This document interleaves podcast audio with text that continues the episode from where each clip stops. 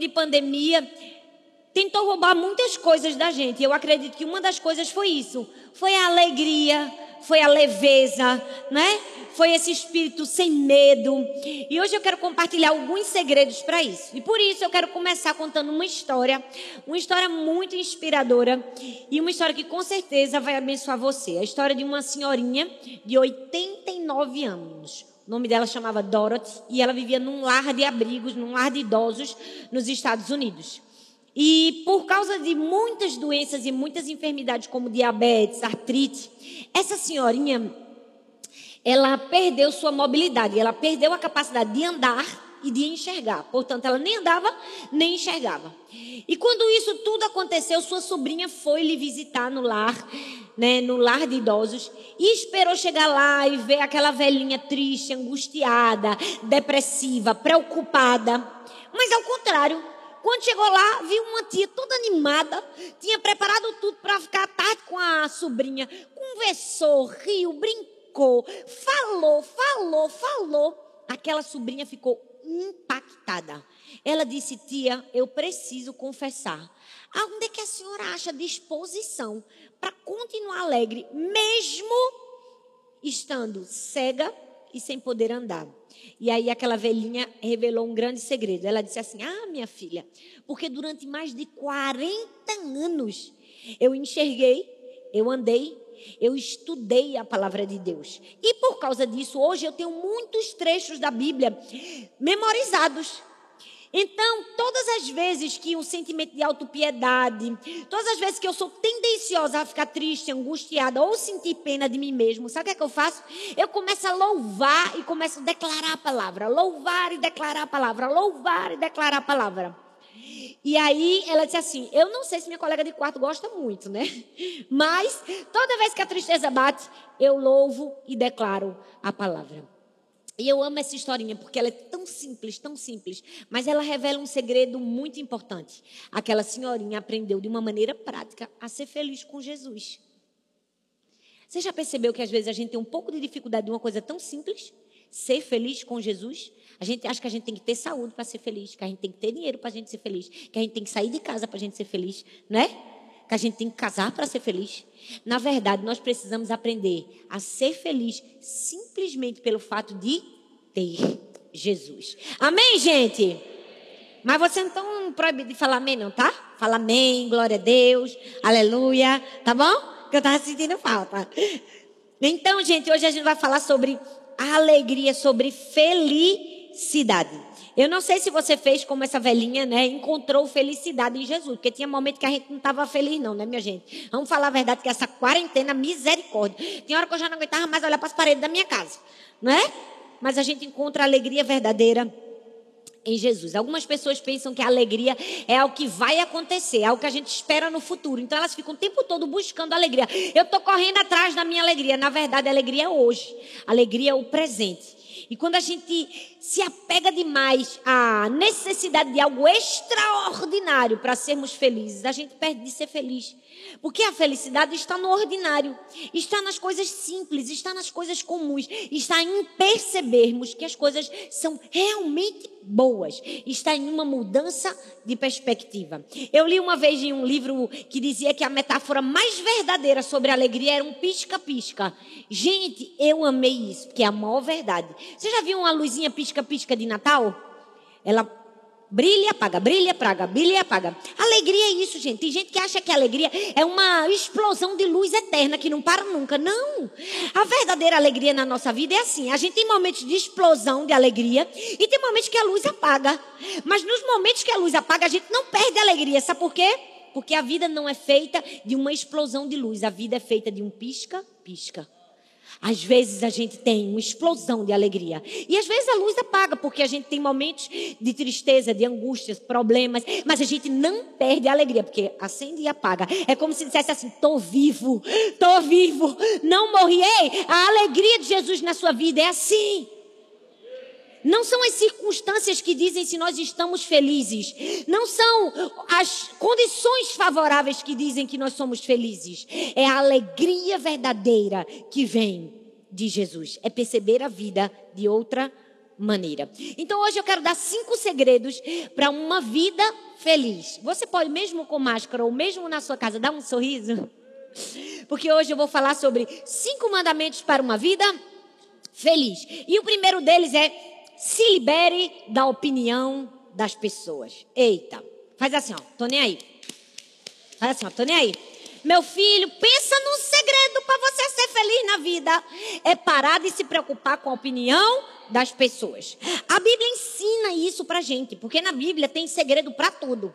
A Bíblia diz em Eclesiastes capítulo 7, versículo 21: "Não dê atenção a todas". Perceba que não é, não dê atenção a ninguém, OK?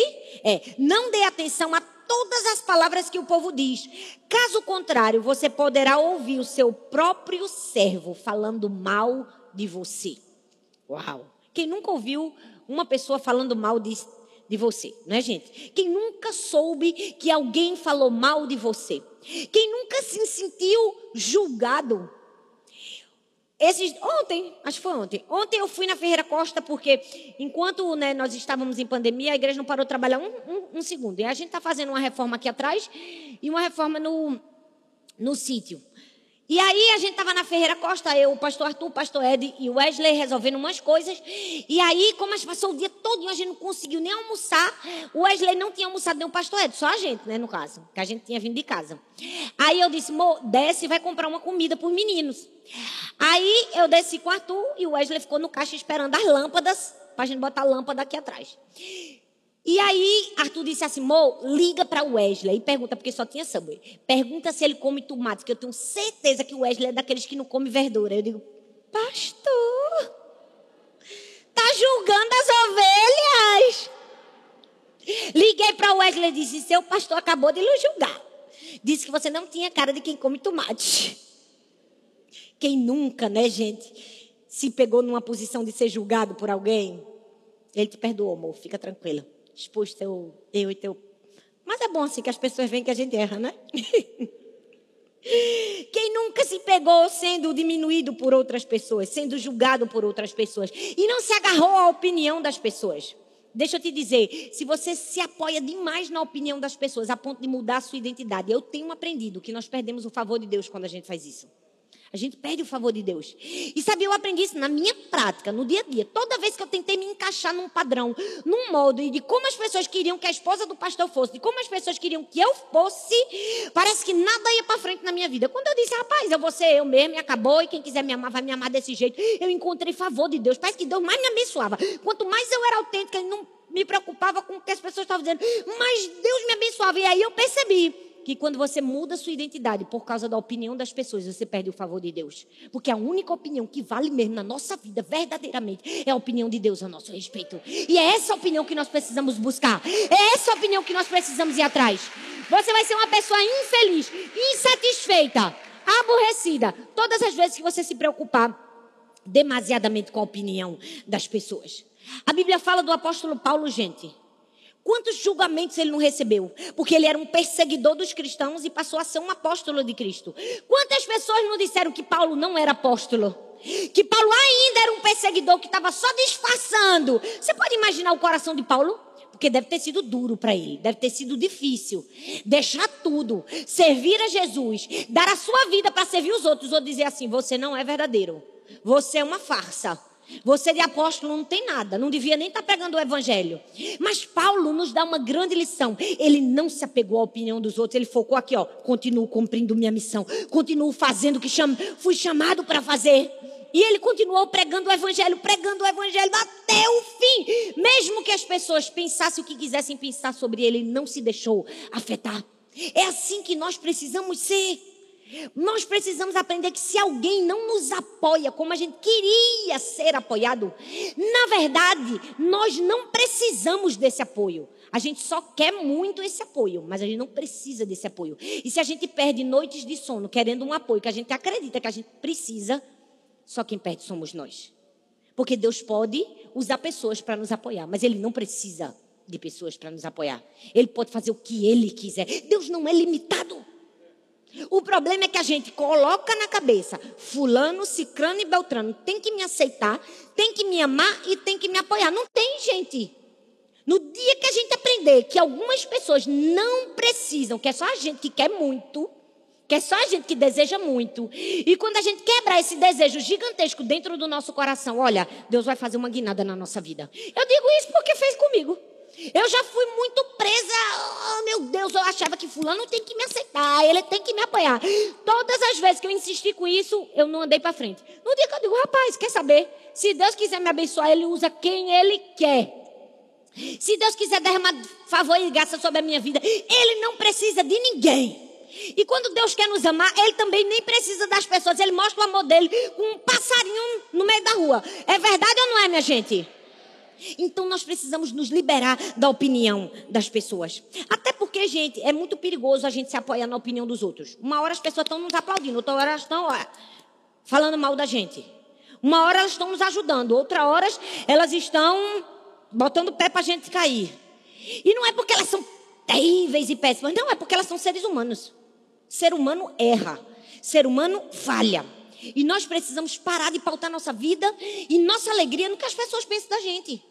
Eu vou te dizer, não existe relacionamento saudável onde uma pessoa controla, manda, manda e o outro passa a vida todinha tentando agradar o outro. Não. Um verdadeiro relacionamento existe de quê? De amor, de aceitação e de não imposição. Mas todas as vezes que a gente dá valor demais a ser aceito, eu preciso te dizer, é duro, mas é uma verdade. Vou jogar uma chave para você agora. Toda vez que você quer a opinião das pessoas e quer que todo mundo goste de você, na verdade, isso é uma faceta do orgulho. Isso é uma faceta do orgulho nojento do ser humano. Porque no fundo, no fundo, a gente quer ser o the best. O orgulhoso descarado é aquele que diz: Eu sou melhor que você, tenho mais talentos que você, sou mais inteligente que você. O orgulho disfarçado é aquele, coitadinho de mim, eu, eu sou tão pequenininho em relação ao outro. Mas é tudo orgulho, gente. Já viu aquele ditado aqui no Nordeste? É farinha do mesmo saco. Todas as vezes que você tem uma extrema necessidade de ser aceito, de ser amado, e todo mundo está falando bem de você, você está mostrando, na verdade, uma faceta de orgulho. E o orgulhoso nunca é feliz. Então, para ser feliz, meu filho, tem hora que a gente vai ter que fazer igual o poeta, né? Estão nem aí. Não gosta, glória a Deus, Jesus gosta, amém, prossegue, né?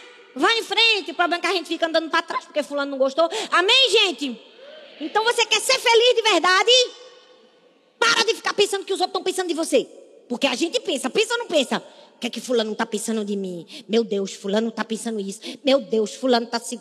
Toda vez que eu me peguei pensando no que as pessoas pensavam de mim, o que as pessoas falando de mim, eu chorei. Eu me entristeci. Eu me angustiei. É por isso que eu estou dando o segredo da alegria. Não é felicidade que a gente está falando? Então, tu quer ser feliz? Rapaz, pensa assim: o que Jesus está pensando de mim? O que Jesus está pensando de mim? Vou trabalhar para Jesus, pensar coisas boas de mim e gostar de mim. Pronto, acabou. Segredo da felicidade. Amém, gente? Libera, libera essa necessidade que você tem de todo mundo gostar de você. Nem todo mundo vai gostar da gente, vai? Agora mesmo tem alguém falando mal de mim, tem alguém pensando mal de mim, dizendo que meu sotaque é feio. Aí você vai dizer, tem não, pastora? Tem. Pode escrever aí que tem. Escreva aí de novo. Tem. Nesse exato momento tem uma pessoa julgando o que eu estou falando. E eu não estou nem aí. Amém, minha gente? Segundo, Segundo mandamento, conselho para você ser feliz. Depois de não estar tá nem aí com a opinião dos outros que estão pensando demais. Tem amigos simples. Fala comigo, amigos. Toma, fala com vontade, amigos. Amigo simples, gente, porque tem uns amigos que é complicado, viu? Tem uns amigos que sangue de Jesus tem poder, crê em Deus Pai Todo-Poderoso. Olha, sangue de Cristo tem poder, minha gente. É mais processado do que todos os processos processados de todos os processos. Oh, tem uns amigos que só traz aperreio, minha gente. Tem uns amigos que só traz infelicidade. Tem uns amigos que a gente, na hora, no lugar da gente ser a gente, ser feliz, parece que a gente fica mais mal. Então você precisa ter amigos simples. A Bíblia diz, Eclesiastes 4, 9 ao 10. É melhor ter a companhia do que estar sozinho, porque maior é a recompensa do trabalho de duas pessoas. Se um cair, o amigo pode ajudar a levantá-lo. Mas pobre do homem que cai e não tem quem o ajude a levantar-se. Eclesiastes 4, do 9 ao 10. Eu sempre digo, o destino da gente é muito grande para a gente cumprir sozinho. A gente sempre vai precisar de pessoas do nosso lado.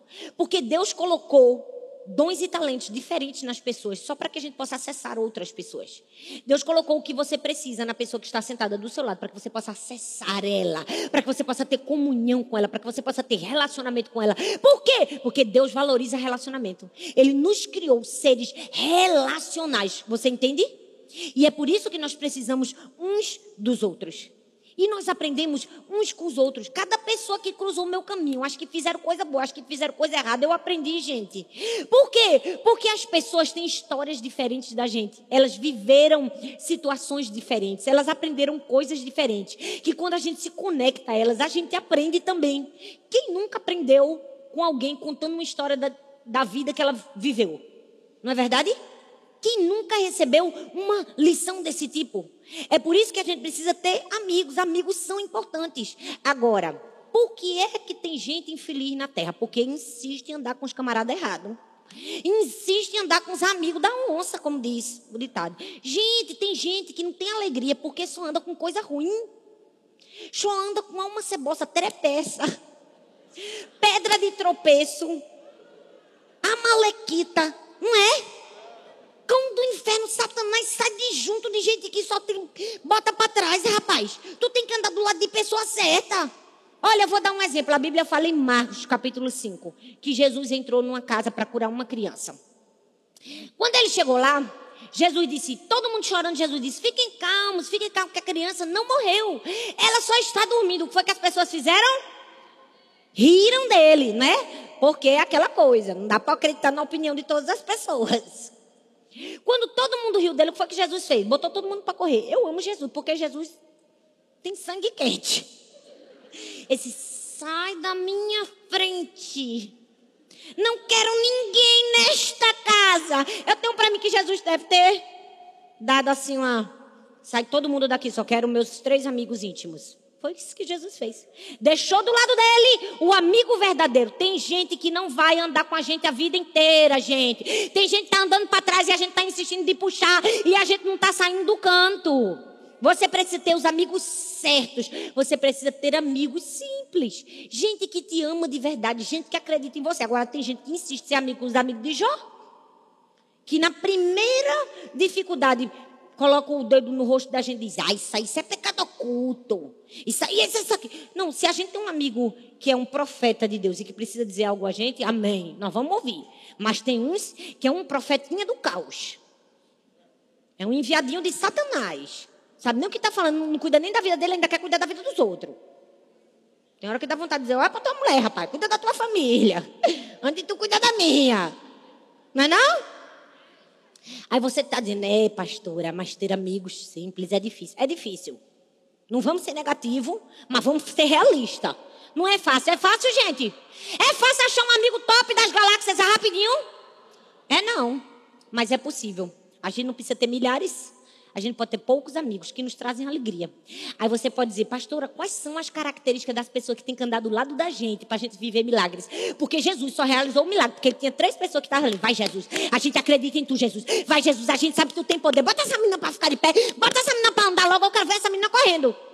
É gente assim que tem que andar do lado da gente. É gente que acredita na gente, que acredita no nosso propósito, que acredita no nosso chamado. São amigos verdadeiros. E quais são as características dos amigos verdadeiros? Vou dizer. Gente, eu confesso a vocês que hoje de tarde eu chorei com essa parte. Eu chorei porque eu fui fazendo a lista, né? Dos verdadeiros e dos não verdadeiros. Até mandei mensagem para os verdadeiros. Tirei foto do meu sermão e mandei, com o coração agradecendo. Características dos amigos verdadeiros estão presentes na nossa vida quando ninguém mais aparece. Quando todo mundo foge, aquele que ficou com você na pior hora, esse é um amigo que você deve contar e apreciar. Outra característica, já viram os, em você os seus piores momentos e não mudam de opinião a seu respeito? Já viu que tem gente que só ama a gente quando a gente faz tudo legal? E quando a gente tropeça, pff, olha, eu sabia. No fundo, no fundo, eu sabia que não era crente de verdade. Não. Amigo verdadeiro é aquele que vê a nossa nudez, vê os piores momentos, os piores erros, as piores falhas e não mudam de opinião a nosso respeito. É, são aqueles que nem sempre vão concordar com a gente, mas não vão fazer a gente se sentir incapaz, culpado e que não tem mais jeito. São aqueles que sempre dizem: Você errou, meu filho. Errou, errou. Mas há esperança. Tem uma luz para você. Amigos verdadeiros são aqueles que dão descanso e inspiração para a gente seguir em frente. E a Bíblia é recheada de exemplos. Davi, Jonatas, Paulo e Silas, que estavam ali, ó, amizade na hora da prisão. A gente é amigo de verdade. São esse tipo de pessoas que nós precisamos para ser feliz. Uma empresa chamada National Geographic, ela fez um estudo e disse quais são as características de pessoas que têm longevidade, que vivem muito tempo. Elas descobriram que uma das características é uma palavra japonesa chamada moai, que se refere a pessoas que têm amigos para a vida inteira, que têm verdadeiras amizades. E é por isso que nós precisamos aprender. Eu sei que os nossos primeiros amigos a gente foi, foi meio que imposto a ter, né? Pai e mãe dizem, anda com fulano, não anda com ciclano. Depois, quando a gente vai crescendo, a gente escolhe os amigos, não é? E quando a gente amadurece, a gente constrói os verdadeiros amigos. A gente não escolhe, a gente constrói. Você entende? Porque nós somos falhos, os outros são falhos, mas a gente diz assim: esse aí eu decido andar com ele. Amém, gente? Terceiro mandamento para ser feliz. Tá bom? Primeiro, vamos fazer assim, ó. Tô nem aí, tá bom? Para de se preocupar demais com a opinião dos outros, porque tem muita gente aí que é enviado de Satanás. Segundo, tenha bons amigos, gente para ficar do seu lado, para rir com você. Amém? Terceiro, aprecie o cotidiano. Eu já ia dizer, dá uma respirada funda agora, mas tá todo mundo com a máscara. Mas respirou, né? Aprecie o cotidiano. A Bíblia diz em Eclesiastes capítulo 3, versículo 12. Então entendi que nessa vida, tudo que a pessoa pode fazer é procurar ser feliz e viver o melhor que puder. O que é isso? É apreciar o dia, o comum, o cotidiano, o hoje, as coisas simples. Gente, Arthur, ele tem um lema. Todo dia, quando ele se acorda, ele senta, ele diz assim: ó, na, na, eu, às vezes eu estou dormindo, né? Que ele, geralmente ele acorda primeiro que eu. Aí ele diz assim: Esse é o dia que o Senhor fez. Eu me alegro e me regozijo nele. Esse é o melhor dia da minha vida. Aí ele levanta. Mas ele diz isso, é um mantra. é um mantrinha dele. Todo mundo tem que ter um mantrinha na vida, né? Um mantra bom, gente. Não vai dizer que eu estou dizendo heresia para fazer. Ah, não. É bom explicar, né? E toda vez ele diz: Esse é o melhor dia da nossa vida, da minha vida. E ele olha para as meninas e diz: Ele disse isso hoje, não foi? Tu não disseste isso aqui hoje? Disse. É assim que a gente tem que viver. É nas coisas simples a gente dizer: Esse é o melhor dia da minha vida. É assim que a gente encontra alegria. É quando a gente aprecia as coisas simples. Porque a Bíblia diz aqui no texto que nós lemos que Deus mandou a gente viver o melhor nessa vida, não trabalhar o máximo dessa vida. O problema é que a gente perde a felicidade, porque ao invés de viver as coisas simples, a gente está só querendo produzir, só querendo trabalhar, só querendo fazer, fazer, fazer, fazer. E pensa numa coisa que a gente aprendeu nessa quarentena, foi isso? foi ou não foi, minha gente? Vamos falar a verdade. Eu, pelo menos, levei uma lapada. Olha, eu levei tanta lapada de Jesus nessa quarentena. Vocês não levaram, não? A gente enxerga tanta coisa, né? A gente enxerga apreciar o cotidiano, as coisas simples da vida. Gente, eu digo a vocês que eu tive muitos momentos muito legais nessa quarentena. Na minha casa, na minha família, eu fiz tantas coisas boas. Mas esses dias eu fui no sítio. E a gente estava lá vendo a reforma. O pastor Rodrigo tem um carro que tem. Como é o nome daquele carro que tem uma caçamba atrás? É picape, estrada, né? É estrada, né? O nome? Picape, é. E as meninas pediram a ele, tio, eh, deixa a gente subir no teu carro, deixa a gente dar um passeio. Eu disse, eu quero também. Minha gente, eu parecia uma criança de cinco anos. Subi na picape do pastor Rodrigo, me segurei, eu digo, acelera! Pense num negócio bom. Você andar numa estrada cheia de terra, buraco, mas tinha tanto mato, só tinha mato, na verdade, porque só tem mato lá. Olha, foi uma coisa tão boa, tão boa, foi um passeio tão bom, tão bom. Quando eu terminei, eu disse, Pastor Rodrigo, obrigada por esse passeio. Porque foi uma sensação tão boa apreciar o cotidiano, uma coisa simples, uma coisa comum. Sabe o que aqui está acontecendo hoje em dia na vida da gente, porque a gente não aprendeu a apreciar o cotidiano? Ansiedade. A ansiedade nada mais é do que se prender ao medo. A Bíblia fala de Marta e Maria Marta perdeu a presença de Jesus, perdeu de apreciar o jantar com Jesus, porque ela estava ansiosa, preocupada com as coisas que iam acontecer. Sabe, eu, eu acredito do fundo do meu coração que Deus quer que a gente desfrute o hoje, o presente. O presente é um presente. Mas como é que a gente vai desfrutar se a gente só se preocupa com amanhã? Se a nossa cabeça está no dia seguinte? Se a nossa vida está no amanhã? Gente, o Satanás é sujo. Esses dias, eu digo a você, eu fui ajeitar a escrivaninha de Arthur e vi os livros. Até agora, né, do, de um mêsinho antes da quarentena até a quarentena, eu consegui remir tão bem direitinho o meu tempo na quarentena, e acordar cedo, e ler, e cumprir meus hábitos rigorosamente. Eu li dez livros na quarentena. Dez. Mas vocês acreditam que quando eu fui arrumar os livros, que vi os que eu não tinha lido, eu fiquei péssima. Eu disse, meu Deus, era para ter lido mais. Veja como o diabo é sujo. Eu consegui ler dez e estava triste porque não tinha lido os outros. Você sabe o nome disso? Ansiedade. Ansiedade. A gente quer fazer o que a gente não fez. Aí a gente perde a alegria. Então vamos dar uma gargalhada agora? Eu estou nem aí que eu não, que eu não fiz. Assim. Ih, boa. Por quê? Porque eu aprendi a apreciar o cotidiano. Madame Guyon disse assim: o mais alto chamado para todo filho de Deus é desfrutar Deus. Uau! O mais alto chamado para todo filho de Deus é desfrutar Deus. Se a gente não está desfrutando Deus nas coisas simples, num passeio de picape, não olhar para o céu, nós estamos falhando e perdendo a alegria. Amém, minha gente? A gente tem que desfrutar do cotidiano das coisas comuns, das coisas simples. Eu vi uma história de um senhorzinho de 93 anos, que, verdade, essa história é verídica. O jornalista chegou para ele e disse assim: qual o segredo da longevidade? Por que o senhor vive, viveu tantos anos, está vivendo tantos anos? Ele disse, rapaz, é porque eu gosto de assistir séries de TV. Então eu tenho que viver muito para pegar as próximas temporadas. Minha gente, que senso de humor sensacional. É viver o cotidiano. Então, aprecie o cotidiano. Até assisti uma, uma série todinha do Netflix. Quem, quem não assistiu séries, não foi, gente? Mas também só assisti uma, viu? Só uma, Selfridge, Mr. Selfridge, top. Quarto mandamento, já estou terminando. Esteja disposto a se adaptar. Fala comigo, adaptar. Filipenses 4:11. Não estou dizendo isso porque esteja necessitado, pois aprendi a adaptar-me em toda e qualquer circunstância. Paulo disse: "Eu aprendi a me adaptar". Eu sei estar feliz tendo ou não tendo, nos momentos bons e nos momentos difíceis. Por quê, minha gente? Porque a vida da gente não é uma linha reta. A vida da gente não é uma linha reta. Ela é feita de quê? De montes e de vales. A vida é feita de estações, de frio, de calor. É verdade ou não é? O que é que a gente precisa para viver bem e ser feliz? Saber ter flexibilidade para mudar a peça do guarda-roupa.